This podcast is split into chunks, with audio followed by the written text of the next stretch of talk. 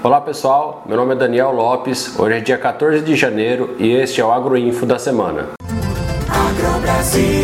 A semana foi marcada por poucos registros no aplicativo, então vamos conferir como foi. No estado de São Paulo, os preços foram de 330 a 350 reais e hoje se encontra com uma escala média de 9 dias. No estado do MS, os preços foram de 320 a 325 reais em uma escala média de 6 dias. No MT, os preços foram de 310 a 328 reais, em uma escala média de 7 dias. Em Goiás, tivemos preços de 310 até 360 reais, em uma escala média de 8 dias. E em Minas, de 330 a 340 reais, em uma escala média de 7 dias. Vamos conferir como foi na B3. O vencimento de janeiro encerrou a 336,60 com uma queda de 1,51% na semana. E o vencimento para fevereiro a R$ 336,95, com uma queda de 0,8% na semana. Já o atacado registrou um recuo de 35 centavos na semana e o boi casado no estado de São Paulo está sendo negociado a R$ 20,75. O dólar encerra a semana sendo negociado a R$ 5,54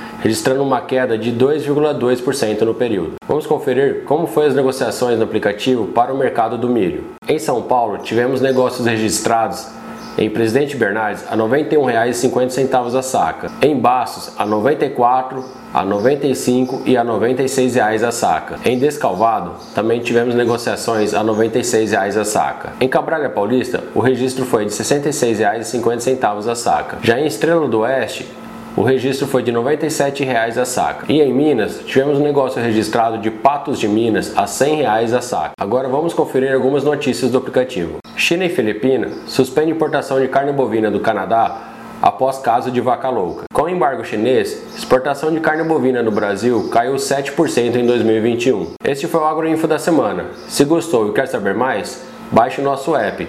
Ele está disponível nas duas plataformas, tanto iOS quanto Android e também uma versão exclusiva para o computador.